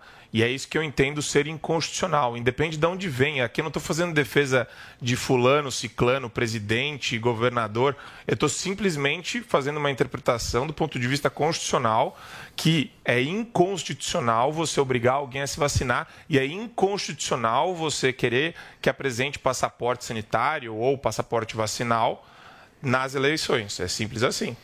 Muito bem, olha só, gente, o nosso assunto agora mistura três coisas, Paulinha: entretenimento, política e saúde pública. Você não está acreditando em mim, né? Loucura. Pois é, olha só, a deputada federal Carla Zambelli formalizou um pedido na Secretaria de Saúde do Rio de Janeiro para que os participantes do BBB sejam testados contra a Covid-19. Conta pra gente que história é essa. Vamos lá, porque hoje eu vou concordar com Carla. Não sei como eu não vim com o meu cabelo de fazer. mesmo, Não, eu, eu- é porque assim, Era eu, hoje que você tinha que vocês sabem, vindo. eu cubro entretenimento aqui. Então, pra mim, o Big Brother é uma coisa muito importante. Eu presto muita atenção nisso. Não sei se para um deputado federal é um assunto que vem ao caso, mas a Carla tá de olho também, assim como eu. E olha lá o que ela escreveu no Twitter. Escreveu o seguinte, ó: "Oficiei agora a Secretaria de Saúde do Rio de Janeiro para testarem urgentemente os participantes do Big Brother Brasil. Se um rapaz testou positivo dois dias eh, depois de sair da casa, só pode ter pego lá dentro. Se há outros com sintomas, já deveriam ter testado e divulgado os resultados. Bom, eu não sei se vocês estão acompanhando, mas de fato, quando o Luciano, aquele que queria ser a Beyoncé, saiu do Big Brother, ele, dois dias depois, é, foi diagnosticado com a Covid-19. Então, assim, eu também acho, gente, um cara É. saiu com Covid, dois dias depois. A Globo, ao meu ponto de vista, tá? Se fosse transparente, testaria todo mundo e diria, gente, olha, estamos sabendo, o Luciano tá com Covid, testamos todo mundo aqui e tá tudo certo, tá todo mundo bem. Mas não. A Globo fica refugando, não está respondendo os jornalistas interessados a respeito dessa questão do teste dos outros integrantes. O Vini, que não é o nosso Vini, é o Vini que está lá na casa, tá tossindo pra caramba. Todo mundo repara. O cara não para de tossir, até um Inclusive no ao vivo, é. O cara fica lá tossindo e tal. E aí, as pessoas também. E aí? E esse Vini? Vocês estão de olho nele? Testaram ele? Estão falando com ele? Estou falando das pessoas da imprensa. E o que a Globo disse numa nota foi que ele foi examinado, medicado e que está sendo monitorado, mas não respondeu diretamente a respeito do teste. Tipo, ele- poderiam falar, né? Olha, ele foi testado para Covid-19 e deu negativo. Não, não falaram nada sobre isso. Aí temos aquele ingrediente do caos, que é o colunista Alessandro Lobianco, do IG, que sempre traz umas Sempre. bombas, né? Ele sempre tem umas bombas nesse Lembra cara. do Thiago Leifert? Foi Pois ele? é, foi, ele também. E aí ele trouxe essa manchete dizendo que dois outros participantes, além do Vini que está com tosse, dois outros estariam com, com febre. E como que saberiam disso? que ele sabe Porque disso? tem Porque um tem a relógio. lá. Tem um relógio também. Eles medem a temperatura. Olha isso, Vini, você não tá entendendo. Você já viu que os caras usam um relógio lá no Big Isso, Brother? isso. Então, o Boninho disse que o relógio é para ver batimento cardíaco, se eles estão emocionados, se eles não morreram igual o Fiuk na outra edição, essas coisas. Mas o Lobianco disse que não, que esse relógio, ele é tipo um oxímetro, ele tipo vê febre, ele vê tudo esse relógio. Então, que esse relógio teria apontado aí que dois outros integrantes estariam com oscilação da temperatura medindo febre. Então, que haveria uma preocupação e até de acordo Mas com o ele não Lobianco... fala quem são. Não, ele não conseguiu apurar os nomes desses Tá. dois outros, mas seriam três pessoas. E de acordo também com o Lobianco, a Globo teria autorizado a entrada de um médico para coleta de material e testagem na terça-feira. Então, aparentemente, Carla, podemos ficar tranquilas, Carlinha Zambelli. Parece que a Globo testou na terça. Mas vamos ver, e eles têm que se pronunciar, porque eu acho, de fato, preocupante que eles não falem que estão cuidando da saúde ali dos caras e não mostrem um negativo depois desse Luciano testar positivo para Covid dois dias depois de sair de lá. né? Agora, quais são as consequências? Imagine que três estejam com Covid lá. O que, que faz com o programa, Vini? Eu acho que, bom, primeiro tem que afastar aqueles que testaram positivo para Covid. Eu não, eu não entendi o porquê que a Globo não quis fazer esse teste logo depois que o, que o Luciano saiu. Acho que era uma decisão meio que óbvia, né? Se o cara pegou Covid dois dias eh, depois, muito Ele provavelmente estava, ele é. estava com Covid dentro do, eh, da casa e aí todo mundo tem que ser testado. Agora, é uma, se é uma questão de saúde pública, se é uma questão realmente que a, de- que a Globo fala, que trata com, com transparência, eles têm que fazer esse teste, divulgar para o público e quem tiver tem que ser afastado. Eu acho até que seria um gancho, que o BBB tá tão ruim, né, Paulo? Acho que seria seria um Poderia. gancho para tirar uma galera e bota outra lá, não tem problema nenhum. Eliminado pela Covid essa semana. Na semana que vem, mais um eliminado pela Covid. E pronto, e coloca uma galera pra dar uma aquecida. Exatamente. Seria Exatamente. melhor. Não, a gente tá não que brincando, fazer, mas não seria até uma oportunidade. A Globo, que sempre gosta é, de usar o entretenimento também para falar sobre assuntos importantes, é, de protocolo mesmo, né? É, gente, se uma pessoa testou positivo, teve contato intenso com todas essas outras, é natural que se teste essas pessoas que estão dentro da casa. E se eles testaram e também não falaram para ninguém, por que, que a Globo tá nessas de não ter É, transparência em Eu relação tenho a um isso? palpite. Posso dar meu palpite aqui? Acho que é mais de três. Mais de três. Aí e aí o- teria um, Meu impacto Deus, grande, Paulo! teria um impacto grande no programa. É lógico, Paulinho, Mas faz todo sentido teria. isso. Mas vai fazer o Tá quê? bom, Mas três gente, você você não troca. pode esconder uma coisa dessa. Eu as pessoas entendo. podem Três ficar você doentes, troca. gente. Dez, doze, você não troca. Eu queria porque, obviamente, Paulinha. numa casa fechada... janela, e sabia? Eu acredito que essa demora também, pode ser que eu esteja conspirando aqui, olha que eu nem acredito em conspirações, mas eu acho que eles esperaram para fazer o teste na terça-feira, justamente para dar aquela janela de se tinha alguém contaminado ou por mais tempo, talvez o número, como bem trouxe o Paulo aí, dos que continuam talvez agora contaminados sejam menor do que o, o- o número anterior. Eu acho que essa demora para poder fazer o exame foi por isso, Não, acho que foi o- estratégico. O Marco, eu vou passar a palavra para você, mas essa história vale milhões e milhões de reais. Porque se caso aconteça tudo o que eu isso, estou né? dizendo, nós temos patrocinadores lá que já pagaram, já tem, enfim, todo Por isso que a Globo não todo um ponto. Esse é o ponto. E agora eu vou. Mas isso é muito sério. É muito sério. E o Calito acertou em cheio agora, hein, Calito? Olha só, a gente tá concordando, finalmente. Prazer. Gente, que bonito. Ah. Aê! Todo mundo concordando com Carla Zambelli. Não, não, não. Olha a só. Carla não. A Carla não, é não, não. unânime. Não. O que acontece? que a mo- Globo, que momento? A Globo não está testando exatamente por um interesse econômico financeiro. Deixa o tempo passar. Quanto mais tempo passar para testar, depois vai dar que a pessoa ou já está imunizada ou o vírus passou e graças a Deus. E Paulinha, uma coisa que eu queria entender. Tá todo mundo na casa, certo? Sim. A pessoa que saiu da casa, ela não estava isolada? Como é que ela pegou Omicron ou Pois Covid é. dentro da casa É bem isolada? polêmico. Pode ser os Hoje- três que entraram depois, que, não, que deve ter dado falso positivo. Tem a produção. talvez, Tá. falso Não, negativo. tem a Tem a produção do programa. Produção. Entrado lá. Não, então, ó, Entendi. tem três pessoas, que é o Arthur, É a. Jade e a Alina, Isso. que testaram positivo em confinamento. Então, o que eles fizeram? Deixaram essas pessoas mais tempo fora e entraram depois, quando testaram negativo para o vírus. Então, existiu essa, essa situação que a Globo conduziu dessa forma. Agora, hoje também o Lobianco deu uma notícia que, por exemplo, alguém que arrumou um cenário testou positivo para a Covid. Sei lá, entendeu? Agora, é verdade. Se isso é, desanda, digamos assim, o angu desanda, que, que faz com esse é dinheiro meu todo investido, com toda essa programação? Mas a Globo tem que cuidar também da saúde das pessoas. Deixar ali as pessoas doentes, não ser Claro, transparente lógico. a respeito disso, É. isso é muito sério, gente. Aliás, Se esse menino Paulinha- Vini tá lá com uma Covid, tossindo pra caramba e tal, ele pode ficar ótimo, como todo mundo tá ficando, graças a Deus. Mas e se ele ficar mal? Você entendeu? Paulinha, isso é muito sério, a falta gente. de transparência pressupõe a saúde dos participantes em segundo plano e, em primeiro plano, a estabilidade Ô, financeira do programa. É. Esse é o problema. Mas isso é muito Esse sério. é o problema. Globo. Ô Paulinha, te- ô, inclusive baseado nessa tua fala aí agora, é, nosso público está dizendo aqui nas redes sociais também, escrevendo para a gente, dizendo que se, a- se esses participantes estão isolados lá dentro, o melhor não seria deixar eles isolados? É. Sei lá, não sei o Já que que seria eles já melhor. estão isolados Eu acho também. meio assustador uma pessoa tá Bem- lá, ficar doente. Só que é complicado, né? A pessoa Não, tem que saber também, não né? tem. Não sei, gente. Eu não sei o que dizer. Eu sei assim. Seria a, Globo não tá casa sendo do claro. Covid. É. Todos lá Quarentena, muda o nome. Não, Quarentena. e se for com a rapidez Quarentena da Brasil. Omicron, é normal. No, no Réveillon, todo mundo que tava lá na festa Todo de Réveillon que eu pegou. tava, pegou. 100 pessoas pegaram. É muita coisa. Mas a Globo deveria ser Bahia, transparente e Balneário dizer esses, essas pessoas estão todas diagnosticadas com Covid, estão sendo tratadas assim ou assado. Eles têm que tomar alguma atitude, não Quem pode tiver com Covid vai pro quarto branco. Talvez, não sei. É, ou então pro quarto líder, no teu quarto líder lá já também. É, que é isola, ué. Sei lá. E aí, Carlito, o que que faz, hein? Pode fazer outro reality, né? Pode pegar ali e separar a programação dos que não estão infectados, que estão dentro da casa, e criar ali outro, outro, outro reality pros que estão infectados ali. Mas a falta de transparência, falando sério agora, é preocupante. É. O Marcos, ele é advogado, ele é formado em direito, ele sabe que até implicações processuais podem correr sobre a Globo, porque como é que a Globo certeza. não está colocando, como bem lembrou o Vini e a Paulinha aí, a questão da saúde?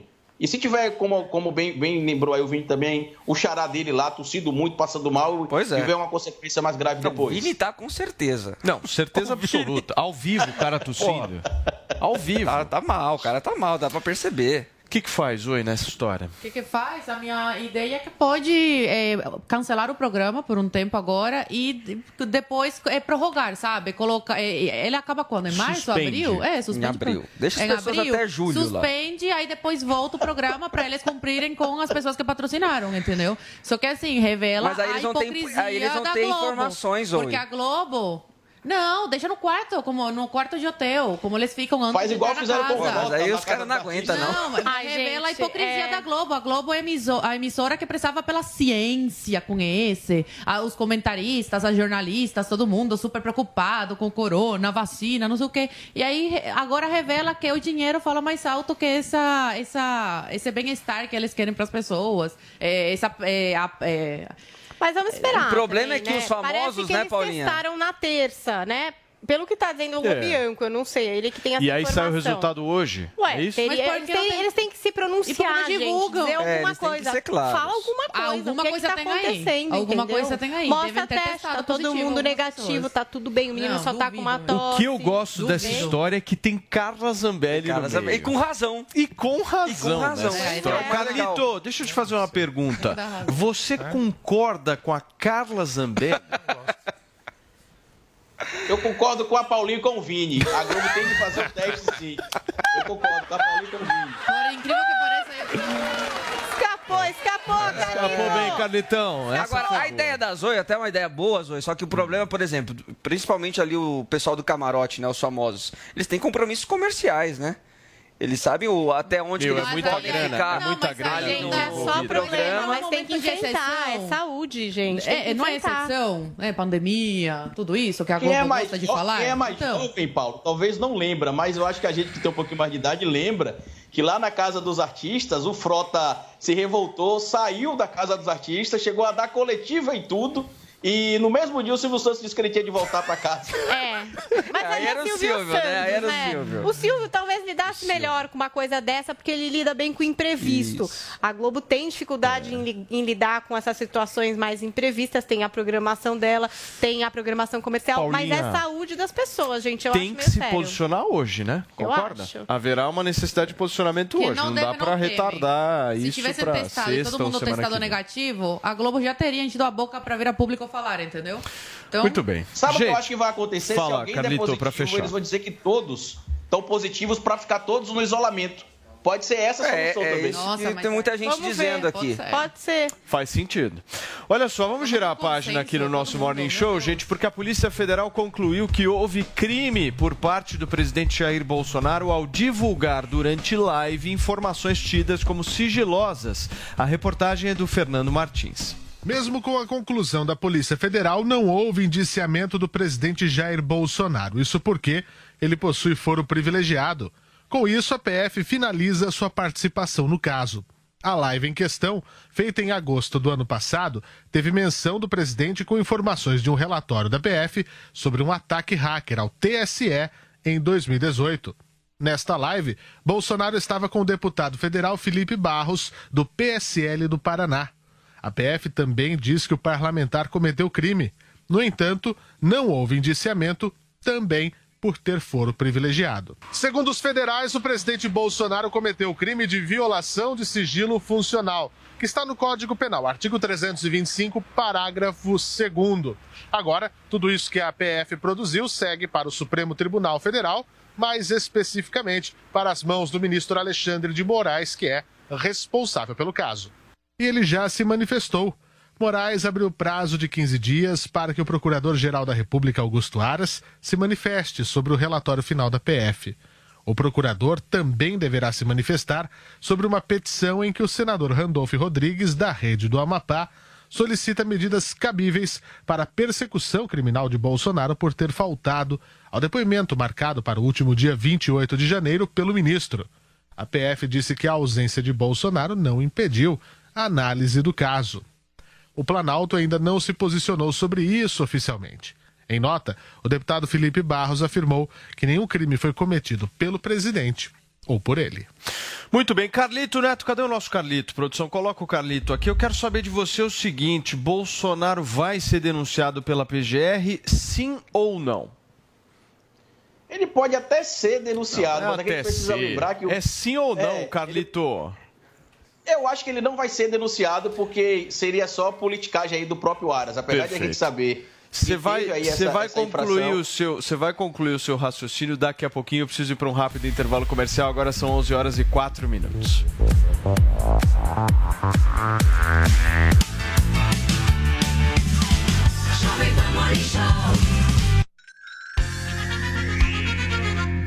A Jovem Pan apresenta Conselho do Tio Rico. Senhoras e senhores, meu nome é Daniel Zuckerman e esse é o Conselho do Tio Rico aqui na Jovem Pan. Obrigado pelo convite, tô adorando esse programa, tá bombando. Ó, vou falar, a gente foi lá no Rubaiá, você não tá andando, a gente foi comer uma feijuca impressionante, hein, tio? Que isso? É, é verdade, a feijoada ali é destroçal. Não, mas é impressionante, tem uma comitiva de garçom, metre, a galera. O que que você faz? Você vai dando gorjeta também o Silvio Santos que eu percebi, É né? óbvio, é de 500 em 500. Você vai dando a grana, né? Muito importante, pô, achei bonito. É claro. Tio, é o seguinte, vamos falar agora bonito. Tem muita gente que escuta o seu conselho aqui na Jovem Pan. Eu quero um livro. Toda vez a gente vai poder falar aqui, me fala um livro que transformou É, sua vida. eu recomendo- O cara que tá escutando a gente. Eu recomendei já várias vezes esse livro, é até repetitivo, mas ele é essencial. Eu ganhei do Marcel Teles. Boa. Um livro chamado O Obstáculo é o Caminho. O Obstáculo é o Caminho. É, de um cara chamado Ryan Holiday. Tá? Obstáculo é o caminho. Ele, ele fala das dificuldades e como passar pelas dificuldades. Ou seja, tem que tomar muita porrada pra Muita crescer. porrada. E o Marcel Teles é um cara que me presenteou, ele adora dar livro. E Tá. quando eu ganhei, eu falei, ah, esse livro aqui deve ser mais de um.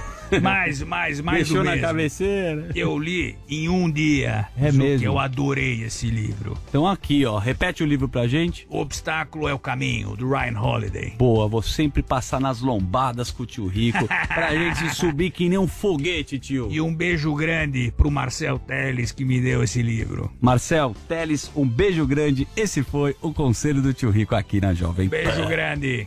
Conselho do Tio Rico.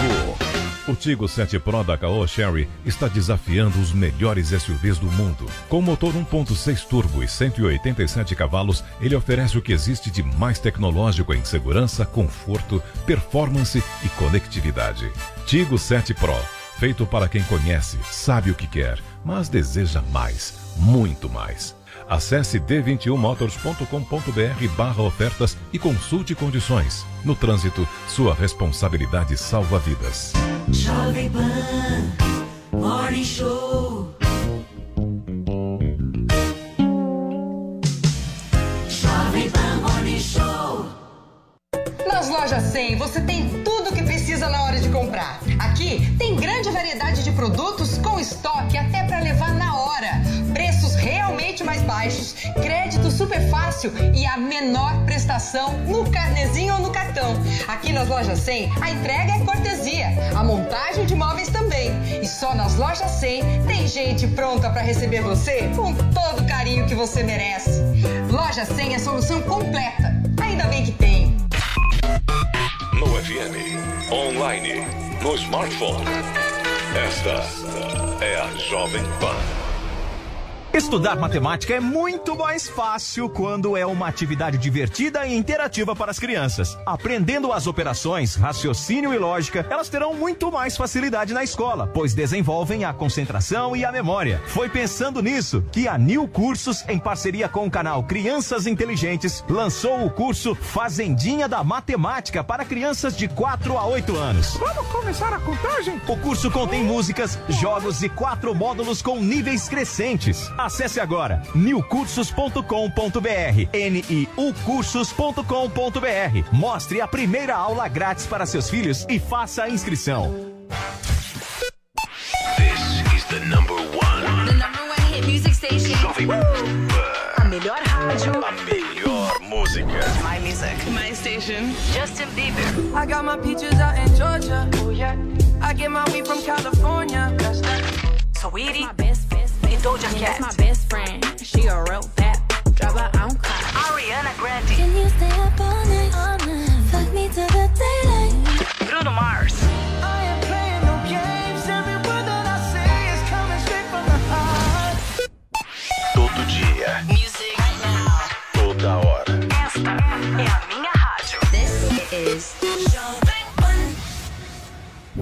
Informação, esporte e entretenimento. 24 horas por dia. Assista a Jovem Pan News na sua TV por assinatura pelo canal 576 na NET, Claro TV, Sky e DirecTV Go. Pelo canal 581 na Vivo TV ou pela Oi Play. E acompanhe também nas parabólicas. Fique bem informado na Jovem Pan News.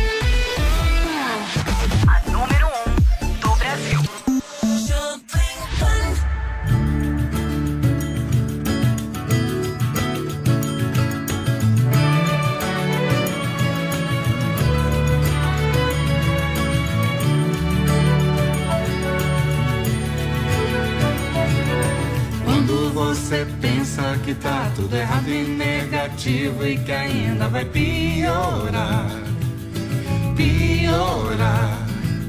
Pra todo mundo a vida é difícil, mas todos fazem seu sacrifício pra melhorar, pra melhorar.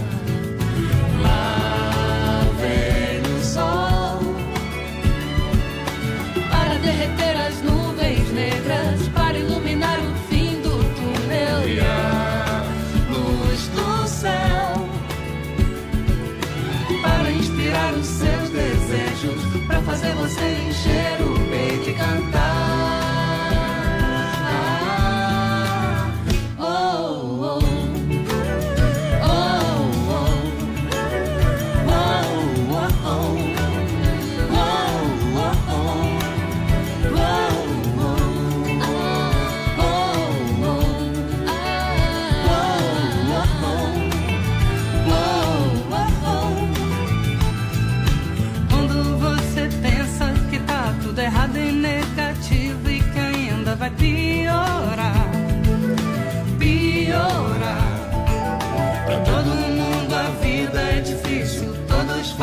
seu sacrifício pra melhorar,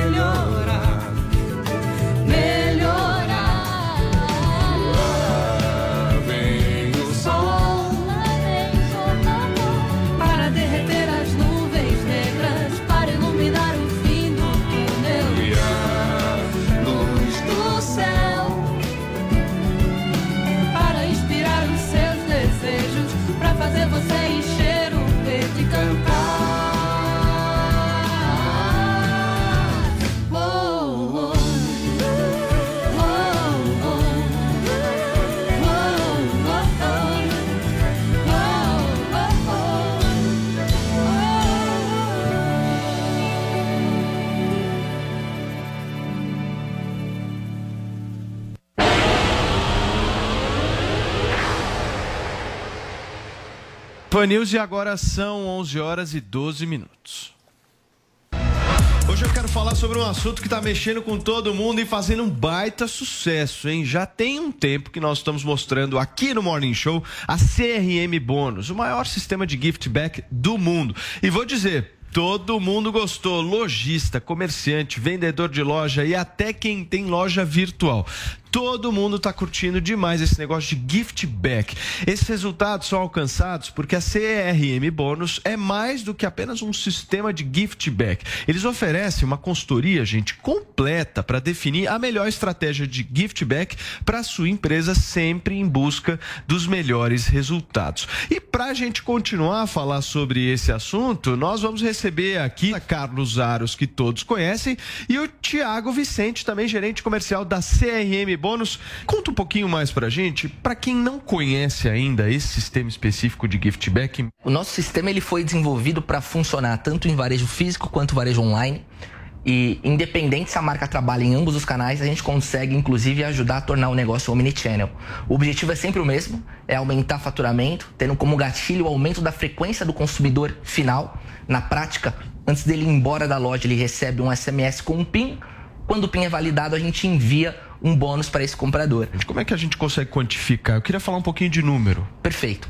Hoje nós atendemos cerca de 13 mil lojas, aproximadamente 600 marcas. E quando eu olho para o meu benchmarking, para tudo que eu tenho dentro da base de cliente, aproximadamente 25% dos clientes que recebem um bônus, eles voltam. É isso que a gente tem com benchmarking. Então, não tem mágica. Ou seja, Aros, quem não tem o sistema de gift back está perdendo dinheiro. É uma solução tecnológica simples que faz com que você digitalize o seu negócio. A gente fala muito sobre transformação digital, sobre inteligência de dados, e é isso que a plataforma faz, de uma maneira simples, com toda a consultoria que o Thiago está dizendo aqui e explicando para a gente que funciona, você consegue tornar essa operação e a relação que você tem no teu negócio com o teu cliente uma relação mais inteligente. E o mais bacana de tudo que eu estava vendo é o seguinte, vocês fazem todo esse processo, tem telefone, tem as informações do cliente e tal, tudo isso em conformidade com o LGPD. Ô, Tiagão, me explica um negócio que eu ouvi falar. Vocês devolvem o dinheiro se os caras não conseguirem de 10 a 20% de acréscimo no faturamento? É sério isso? Se a gente não conseguir, se a CRM Bônus não ajudar a loja a crescer de 10 a 20% em 100 dias, o lojista pode desistir da solução e a gente se compromete em contrato a devolver cada valor investido. Show de bola, turma. Tá aí, compromisso firmado da CRM Bônus com todo mundo que acompanha o Morning Show. Então, corre crmbônus.com. Muito bem, Paulinha, nós vamos seguindo aqui com o nosso Morning Show com mais uma polêmica, porque a atriz Whoopi Goldberg foi suspensa pela emissora ABC após um comentário sobre o Holocausto. O que foi que ela disse? Vamos lá, a Whoopi Goldberg, pra você que não se lembra, fez mudança de hábito, fez Ghost também, ela faz parte da bancada desse programa, que é o The View. E eles estavam discutindo nessa segunda-feira uma ação de um conselho escolar do Tennessee que proibiu uma história em quadrinhos é, que retrata judeus como ratos e nazistas como gatos. É uma HQ que chama Mouse. Eu peguei até a foto aí da versão em português, a gente pode mostrar aqui na transmissão, que é do cartunista Art Spiegelman. Ela é a única do gênero de HQ a vencer o prêmio Pulitzer. É um livro que conta, na verdade, a história do Vladek Spiegelman, que é um judeu polonês que sobreviveu ao campo de concentração de Auschwitz que é o pai, na verdade, do, do Art, que é o cartunista. Bom, durante o debate, a Whoopi Goldberg, que é uma das apresentadoras, disse o seguinte, ó, eu vou tentar trazer aqui o diálogo das apresentadoras, tá? São três pessoas envolvidas. Então ela falou assim: quero dizer, é sobre o Holocausto, o assassinato de 6 milhões de pessoas, mas isso não incomodou vocês? Se vocês vão fazer isso, então vamos ser honestos, porque o Holocausto não é sobre raça.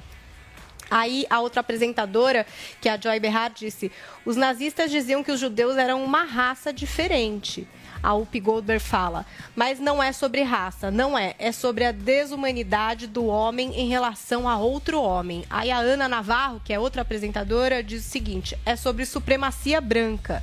E a Whoopi Goldberg aí diz assim: mas são dois grupos de pessoas brancas. No minuto em que você transforma isso em raça, entra nesta vereda. Vamos falar sobre o que é. É sobre como as pessoas tratam umas às outras. É um problema. Bom, a repercussão não foi boa e a Whoopi Goldberg pediu desculpas através das redes sociais. Ela disse o seguinte, ó, no programa de hoje disse que o holocausto não é uma questão de raça, e sim da desumanidade do homem com o homem. Deveria ter dito que são os dois. Ela escreveu isso no Twitter e também escreveu lá: o povo judeu de todo mundo sempre contou com meu apoio e isso nunca vai mudar. Lamento o dano que causei. Mas ela acabou suspensa por um tempo do programa. Apesar do pedido de desculpas. Então foi isso que aconteceu lá no View, nos Estados Unidos. O que, que você achou, Vini, dessa história? Eu acho que é. Foi uma fala equivocada da UP, né? O, o Holocausto foi sobre raça também, né? Sim. É claro, tem a, a questão aí da, do- dos judeus, né, Paulinha, que foi uma coisa ah, maior, mas acho que o Carlito até pode responder melhor sobre isso também, os nossos comentaristas aqui, mas tinha a questão da, da raça envolvida, até porque o nazismo era algo sobre a supremacia branca, né? Eu, eu acho que, Vini, aqui a gente está falando de um ponto bem interessante que é a cultura de cancelamento, né? Como ela volta para quem gostava de cancelar os outros. Me lembra um pouquinho da Revolução Francesa, Robespierre, né? Mandou um monte de gente para a guilhotina e chegou a vez dele. Eu não tenho nenhuma empatia por ela, né? apesar dela ser aí vitoriosa em Tony, Grammy, Emmy e Oscar, é uma das únicas pessoas no mundo que tem os quatro prêmios. Palmas para ela por isso. Ela era uma pessoa razoável, ponderada, lá atrás. Inclusive, elas receberam no View Trump várias vezes nos Estados Unidos. E depois elas entraram nessa insanidade, nessa bolha da extrema esquerda identitária, que trabalha com cultura de cancelamento como modus operandi. Então ela tentou sim cancelar várias pessoas e dessa vez chegou a vez dela. Eu acho injusto, foi uma declaração infeliz, mas sinceramente acho que a gente tem que ser maior nesse momento. Ela não deveria ser cancelada por isso. Suspensa talvez, cancelada nunca. O que, que você acha, Carlito?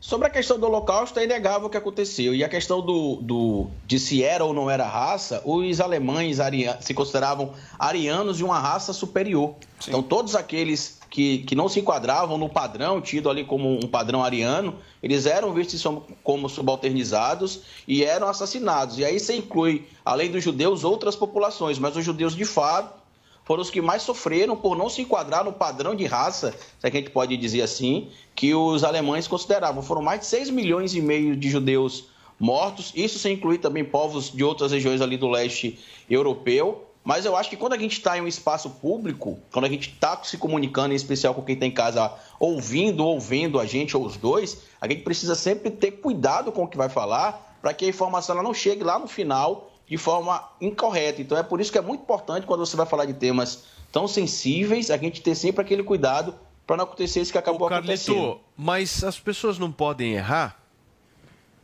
Podem, mas quando a gente tá. Agora eu, eu vou até parafrasear a música do, do Racionais MC agora, tá vendo? Racionais MC na Jovem Pan. É, quando ele fala na música Vida Desafio, que a gente tem, por ser preto, a mãe fala pro filho que tem que ser duas vezes melhor. No caso de quem tá na mídia, a gente tem que ter duas, três vezes mais preocupação do que a gente teria, por exemplo, em conversas fora, porque a gente sabe a repercussão que isso aqui pode dar, por exemplo. Errar é humano, é algo que acontece, a atitude dela também reconhecer o erro é a prova da humanidade que ela tem, algo que a gente vê que poucas pessoas fazem, mas a gente, isso serve pra gente que está trabalhando aqui com a, com a comunicação pública também, para ter sempre cuidado com o que a gente fala. Porque o que eu particularmente não gosto dessa história é normalmente quando a gente, e eu acho que nós somos seres humanos, e a gente, independente de estarmos na, na comunicação ou fora da comunicação, nós cometemos erros, certo? Porque nós somos seres humanos. E por muitas vezes falamos algo que seja errado, enfim. Mas essa atitude dela, na minha avaliação, é a atitude mais correta possível, que é você enxergar o erro se desculpar. Agora, o meu ponto é o seguinte: nesse, nesse nessa consideração, né, nessa avaliação que fazem em relação a ela, para mim, por muitas vezes, esquecem de todo o passado. E só focam justamente numa determinada fala, ou seja, de uma mulher absolutamente vencedora, talentosa, que, enfim, fez muito sucesso na televisão, com os seus filmes, enfim. E aí ela é suspensa da TV. Eu não sei se essa questão. Mas é, suspensa é melhor do que demissão, Sem né? dúvida, já é um Suspensa- avanço. Mas, Paulo, ela sombra foi, de ela dúvida. foi uma errou, grande. Ela tocou num ponto muito sensível, gente. Ah. O Holocausto é um ponto sensibilíssimo, mesmo aqui no Brasil. Sem dúvida. É uma coisa que, de fato, se ela é, pecou aí pelo que ela falou, tudo bem, ela se retratou, que bom.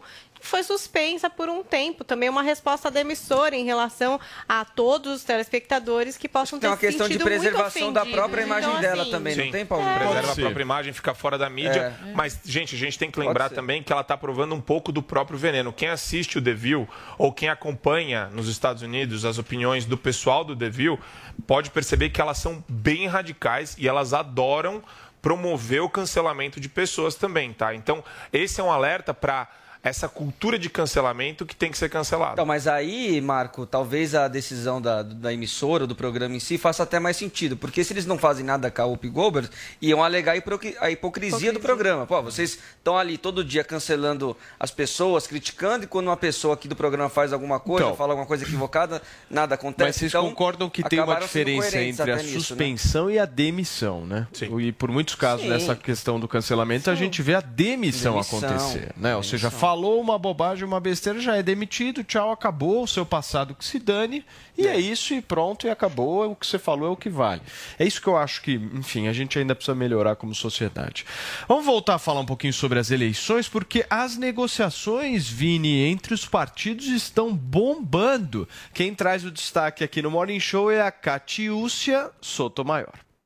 Como os dois partidos têm pré-candidatos à presidência, Simone Tebet pelo MDB e João Dória pelo PSDB, um deles teria de abrir mão da possibilidade de se tornar presidente da República se a aliança for consolidada. A expectativa agora é mesmo de uma federação entre as legendas.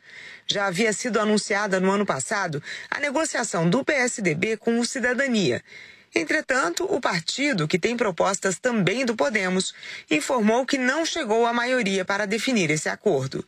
Já o PSDB deve avançar nas negociações para se unir ao MDB e formar uma federação partidária para as eleições de outubro, na tentativa de fortalecer a chamada terceira via. As tratativas entre os presidentes do MDB, Baleia Rossi, e do PSDB, Bruno Araújo, foram confirmadas pelos partidos, que agora devem consultar as bases, pois avaliam estar em um mesmo patamar político. A federação partidária autoriza partidos a se unirem para ampliar força política. É um tipo de associação em que as legendas preservam a autonomia operacional e financeira, mas atuam em bloco no legislativo e permanecem juntas por no mínimo quatro anos. E isso precisa ser respeitado tanto no palanque federal quanto nos estaduais. Outra negociação em andamento também envolve o PSDB. No caso, o governador do Rio Grande do Sul, Eduardo Leite, e o PSD. O ex-ministro de Ciência e Tecnologia no governo de Temer, Gilberto Kassab, presidente do partido, que vem cogitando lançar o presidente do Senado, Rodrigo Pacheco, como candidato à presidência da República, estaria em conversa para atrair leite para a legenda. Muito bem, 30 segundos para cada um comentar um pouquinho sobre essa história aí de federação e a união de PSDB e MDB, Carlito. Eu quero ver como é que o Dória vai justificar agora os ataques que ele fez ao Renan Calheiros no passado, né? Porque até poucos dias atrás a crítica era o Lula e ao PT que estava se aproximando do MDB e do Calheiros. Então, se fechar agora com o PSDB, vai fazer como o Bolsonaro, que nunca criticou o Centrão porque ele é do Centrão? Ou vai fazer igual o Eduardo Bolsonaro, que anotar o nome de todo mundo que em 2022 estivesse com o Centrão e ele mesmo acabou indo para o tal Centrão depois? Vai ser complicado essas alianças aí, né? Ô, Marco, essa história da federação são quatro anos de casamento. Dura isso? De jeito nenhum. Essa, esse, esse programa partidário da própria federação, que eles têm que criar também um documento que unifique aí a relação entre os partidos, não vai sair de jeito nenhum. E se sair, vai ser uma desgraça para os dois. Isso só mostra o desespero que o PSDB está passando em ver aí não só essa premissa das estatísticas aí das pesquisas, como a falta de popularidade do pré-candidato João Dória. Muito bem. Zoe, quer fazer alguma colocação? A federação, eles perdem muita autonomia, mas ao mesmo tempo conseguem as melhores comissões, né? se, torna, se torna um grupo muito grande, Robusto, tanto no, no, é, no, na Câmara como no Senado. Agora, tem que abrir mão de muita autonomia. É presidente, é governador, futuramente prefeito. Só quando tiver tudo pronto, assinado, é que a gente vai ver. Na política tudo muda muito muito rápido, né? Ainda tem que ser aprovado pelo TSE, viu? É, Como bem Pois Thiago é. bem lembrado. falou. Bem lembrado, Carlito. A boa notícia, Paulo, é que o Dória com a Simone Tebet pode ir de 2 para 3%. Né? É, porque soma, né? É. Dá uma somada. Exato. Vamos ver. Paulinha, Recebeu deixa a cutucada, Paulo? Deixa, ô, querido, aqui eu recebo cutucada, paulada, É o que você quiser, meu aqui, irmão. ó. né? Ô, Paulinha, deixa eu te fazer uma pergunta. O departamento de charges e memes oficial aqui do Morning Show trabalhou hoje. Nossa, né? mas trabalhou demais o nosso tiozão Games e trouxe uma imagem que, olha, você tem que estar assistindo o nosso programa realmente na TV. Porque olha os irmãos gêmeos, gente. Adriles Jorge e Marco Antônio, eles são muito, parecidos, que podem até fazer o Olho remake do filme Irmãos Gêmeos. Ficou maravilhosa Ficou muito bom essa mesmo. montagem. Também temos o nosso Christopher Reeves aqui no nosso programa. Uma montagem de Marco Antônio como o nosso Superman. O Departamento de Charges. Digitais e Memes disse que agora a coisa ficou séria, porque a gente tem o Christopher Reeves debatendo política no nosso Morning Show. Temos também aqui o tweet de Tudo Vale a Pena se a alma não é pequena. Esse perfil que tem o Chapolin como foto. E diz o seguinte: o mais impressionante nesse caso de Covid no BBB foi descobrir que Carla Zambelli assiste a Globo. Foi uma grande surpresa para ele. Também Pois é. temos Wilson Nepp Ribeiro. Deu tempo? Os primos, segundo Paulinha, o primo rico e o primo pobre, Adriles Jorge e Marco Antônio nessa montagem aqui no Twitter. Muito bem. A gente vai ter que trazer o Marco aqui com o Adriles, hein? Temos. Vai, Pra vai ter que ter esse momento, É, é. são primos, Vai né? ter jeito. A evolução, o ser humano evolui, eu não tenho a menor dúvida. Turma, acabamos por hoje? Por hoje é só. Certo? Muitíssimo obrigado pela audiência. A gente volta amanhã, sexta-feira, 10 horas, aqui na Jovem Pan News. Beijo, tchau, fui. Realização Jovem Pan News. Jovem Pan Morning Show. Jovem Pan Morning Numa só rádio. Jovem Pan. A número 1 um do Brasil, Coldplay.